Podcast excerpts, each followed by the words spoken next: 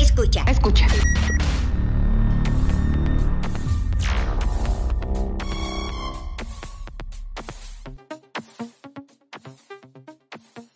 El sonido, los efectos, la música y todo lo que tiene que ver con la producción es un tema apasionante, o al menos es algo que en particular pienso. Las sensaciones que produce los efectos y la misma música al entrar por nuestros oídos hace que nuestros sentidos se activen automáticamente y podamos sentir sensaciones como alegría, tristeza y temor. Cuando vemos una película, aparte de las imágenes y los efectos visuales, hay una producción auditiva que apoya a todos estos elementos que reúne una producción. Y la mayoría de veces nos olvidamos de quién está detrás de esa producción de audio.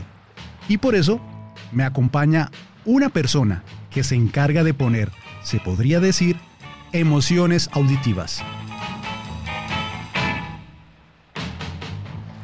Él es un eterno e incorregible romántico del sonido, un profesional con un oído único, capaz de escuchar hasta el más mínimo ruido en un audio, cosa que es muy difícil de percibir. Una trayectoria en el campo de la música y la producción de muchos años. Maestro Fernando Alarcón, bienvenido a Qué Buena Onda. David, es un gusto volverlo a escuchar, volverlo a ver, volver a tener contacto. Eh, es un gusto estar acá en Buena Onda. Halaga mucho sus palabras. Tengo muy, muy buenos recuerdos porque nos formamos como de una misma época, amantes de la radio, del sonido. Y bueno, realmente para mí es un honor y, un gusto estar con usted acá en, en Qué Buena Onda. Fernando Alarcón es un colombiano apasionado del sonido y la radio, una amplia trayectoria en los medios de comunicación, pero además ha sido productor de dos películas que ya nos va a contar acerca de ellas. Pero antes quiero comenzar preguntándole, ¿desde cuándo comenzó su interés por el sonido y cómo empezó? Bueno, yo me formé en el año 96, terminé mis estudios eh, de bachillerato y eh, entré a una academia de radio y producción acá en Colombia que se llamaba Academia Arco, ya, ya no existe, pero ahí fueron los inicios donde pues aprendí toda la parte del área de sonido y de, de la producción de radio. Siempre desde pequeño me, me gustaba estar detrás de, de como de los equipos, de los botones, eh, grababa emisoras, eh, lo que uno hace en, en cierta época. Eh, aquí en Colombia tuvimos una época como muy dorada de la, de la radio Sí, juvenil. sí. Pero ¿cuál fue la emisora que lo enamoró y dijo, esto es para mí? Yo recuerdo mucho, mucho una emisora que mi mamá era modista, cosía por largas horas en la noche y ella siempre ponía una emisora que se llamaba Radio Santa Fe. Aquí y en todas partes. Radio Santa Fe. Y eh, había un programa que se llamaba El Correo del Oyente. Tenía un jingle, El Correo del Oyente, algo así decía el jingle. Y eh, ahí comencé a escuchar a Edgar Artuduaga, quien era el director y quien, quien llevaba la, la batuta de ese programa, y ahí me comenzó a, gustar el tema de la radio, de, de los micrófonos. Luego en, en el colegio donde yo estaba, comenzaron a mí a ponerme como de presentador de cositas, de, de dirigir los eh, eventos que tenía el colegio, y, y ahí fue como el amor hacia, hacia el tema de la comunicación. ¿Cómo es el proceso de sonorizar un video o una producción? ¿Y cómo se capta esos efectos especiales que escuchamos en una película o en una producción, en una propaganda, en una cuña? Bueno, em, primero que todo uno tiene que tener como un conocimiento de qué se va a tratar el proyecto au- audiovisual, qué se quiere decir con, con, con lo que se quiere mostrar. En este caso, la oportunidad que yo he tenido en, en dos diferentes eh, películas, largometrajes aquí en Colombia, eh, se basa más que todo en, en darle como emoción, darle sentido y buscar lo que corresponde a una producción.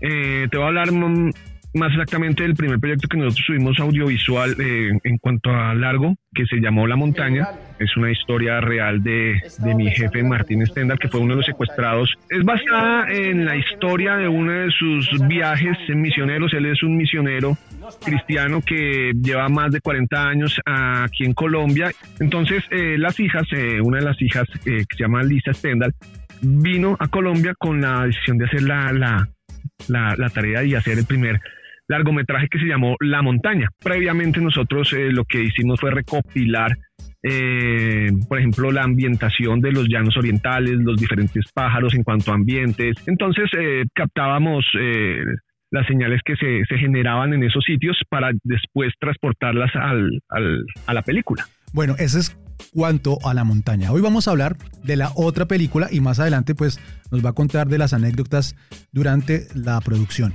La otra película es Paris of the Pines, que es la otra película realizada y producida eh, auditivamente por Fernando Alarcón. ¿De qué se trata esta película? Esta película eh, es la segunda película realizada por la misma directora, las mismas directoras que son Aleti y Lisa Stendhal, que son hijas de este misionero y se tomó y se basó de una historia real también, pero esta vez en los Estados Unidos de un misionero muy famoso de los 1810 eh, que se llamó Frank Higgins. Eh, Frank Higgins eh, fue un misionero que fue el único que pudo tener acceso en ese tiempo a diferentes zonas también de leñadores o lo que se conocen como lumberjacks en ese tiempo en los lados de Minnesota y donde eran completamente personas rudas, eh, que no tenían pues acceso a, literatura, a libros, y este misionero eh, logró internarse allá y hizo algo que para, para en este momento es, es histórico, donde pudo convertir 30 mil personas de, en ese terreno donde nadie había podido entrar y donde pues muchas de esas personas todavía eh, sus generaciones viven y, y bueno, están están como sosteniendo a la nación de Estados Unidos.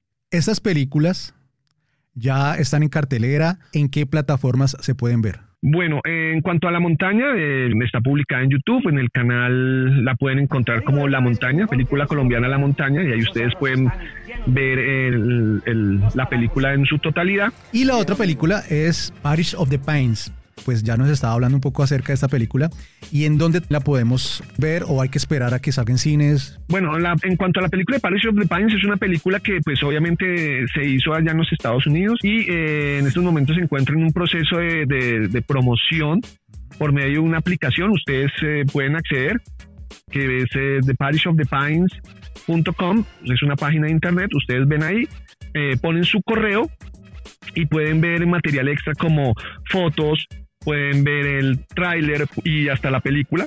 Fernando, ¿qué anécdotas nos puede contar cuando estaba grabando y produciendo esas películas? En cuanto a la montaña, bueno, eh, en esa misma película también eh, tuve la oportunidad de actuar. Yo hice un papel eh, que no se los voy a comentar porque tienen que verse la película. Entonces, en una de esas yo iba en, un, en una camioneta con como con seis, seis em, soldados del Ejército Nacional Legal, pero que estaban eh, vestidos como paramilitares, con una banda de las AUC. Y yo llegué inconscientemente, paré eh, la camioneta para tanquear la camioneta y el tipo de la, del, del, del, del, sitio donde iba a tanquear me miró y me abrió los ojos y yo también iba camuflado se asustó y yo le dije, por favor, lleve la camioneta y él como que quedó mirando después, y después se regó el, el, el, chisme de que eh, se estaba volviendo a meter la, los paramilitares al pueblo, pero había sido de que eh, era, era yo echando gasolina y que se estaba grabando la película. Entonces fue una anécdota eh, chistosa, por decirlo así. Y en esta última película de Paris of the Pines, yo estaba haciendo la parte de sonido, captando el sonido y los micrófonos se me fueron en la parte más, más clave de la película y eh, se, me fueron y yo, miércoles, yo, ¿cómo que voy a hacer acá? gracias, como volver a, grabar. sí.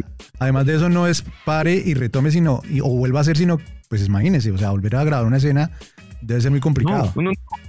es, es, donde uno todo tiene que estar listo, tanto el sonidista, el camarógrafo, todos los asistentes, todo, cada detalle tiene que estar, los actores tienen que estar en concentración eh, y no puede fallar nada. Y, y, yo estaba rogando de que, uy, ojalá no vayan a escoger ese pedazo y preciso escogieron ese, ese pedazo. Entonces, con la directora, con una de las directoras, eh, me dijo, ponga esto acá, pegue esto acá, con toda la dirección de que ella mm, dio, pudimos alternar y la escena salió sin igual. bueno, pero, pero lo importante es que la dirección tomó una buena decisión, no se desesperó, no gritó, no, no, no, no hace lo que normalmente puede hacer una persona dirigiendo algo, sino que se sentó y, tuvo la solución, que es lo más importante, ¿no? Y eso, y eso que usted acá, Cata David, es muy importante porque no, no, se, no se llegó a un punto en que, ay, no sé qué está haciendo, qué fue lo que hizo, mire, esto pasó. Que generalmente pasa, ¿no? Sí, ah, generalmente, desafortunadamente pasa.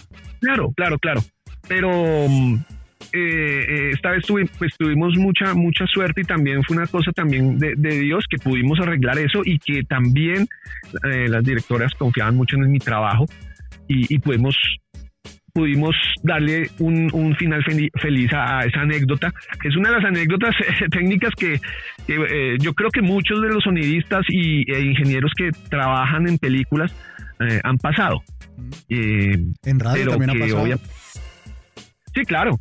Bueno, Fernando, ¿cómo es el apoyo de Colombia con estos proyectos que no están financiados o no tienen un músculo importante o económico? ¿Cómo fue la financiación? ¿Los apoyaron? ¿Le dieron eh, facilidades? En cuanto a eso, fue, fue una película que se realizó prácticamente con una ayuda de, voluntariado.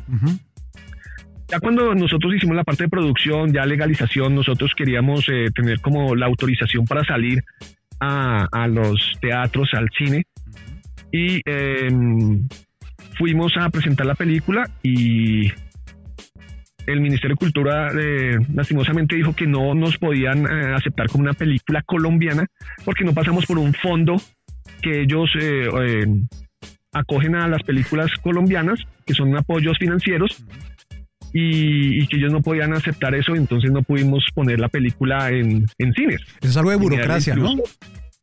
Sí, entonces pasó algo ahí, como que hubo un corto ahí de que no, no, ustedes no pueden participar. Pero nosotros decimos, no, pero es que la película ya está, o sea, ustedes no tienen que poner nada de dinero, simplemente dar la autorización, darle como el, la clasificación de película colombiana y que nosotros podamos salir a teatros y, ya, y, lastimosamente el ministerio no, no, no quiso acceder a eso.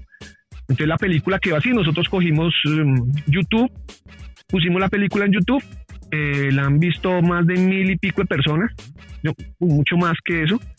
Y eh, la distribución, en cuanto a distribución, pues nosotros gratuitamente llegábamos a poblaciones con un sistema de sonido 5.1, con pantalla gigante. Y, muchos de la gente de los gobernadores, de los alcaldes de los municipios en, en, diferentes zonas. No solamente se presentó en el Meta, se presentó en Cartagena, se presentó en el Cauca, se presentó en, en el Bichá y eran porque los, los las gentes de las personas de, las alcaldías y cosas de estas veían la película y decían, oiga, me, interesaría que ustedes pudieran venir acá y que la población viera la película. Esa película la puede ver cualquier persona eh, de cualquier edad. Sí, tiene un lenguaje un poco fuerte porque pues obviamente nosotros quisimos algo más real en cuanto al dialecto también de, de estas personas eh, alzados en armas. Es que además eso, eso, hace parte de la vida del común. Sí, e, e, era muy normal, pero mucha gente no lo entendía de esa forma, entonces siempre tuvimos algún también conflicto con eso, pero, pero pues ya al pasar el tiempo la gente ya la comenzó a ver y la, y la entendió y la película está ahí, aún sigue, la siguen pidiendo, la siguen viendo y es una película que está llegando como como es como muy presente y es es una película muy actual para este momento acá en Colombia. Súper, sí. Además el momento actual de Colombia está bastante complicado como siempre, ¿no? Fernando Alarcón, productor, incansable en el sonido y profesional en todo lo que tiene que ver con los efectos especiales. Gracias por haber estado en Qué Buena Onda. Gracias a, a ti, David. Gracias a todos nuestros oyentes y todas las personas que vayan a escuchar después este podcast. Eh, es un gusto haber estado con ustedes compartiéndoles un poco sobre eh, esto que se está haciendo acá en el país y que obviamente pues está trascendiendo a otras naciones. Cuando vean una película o escuchen una canción, piensen que detrás de todo lo que escuchan hay alguien poniendo emociones. Qué buena onda.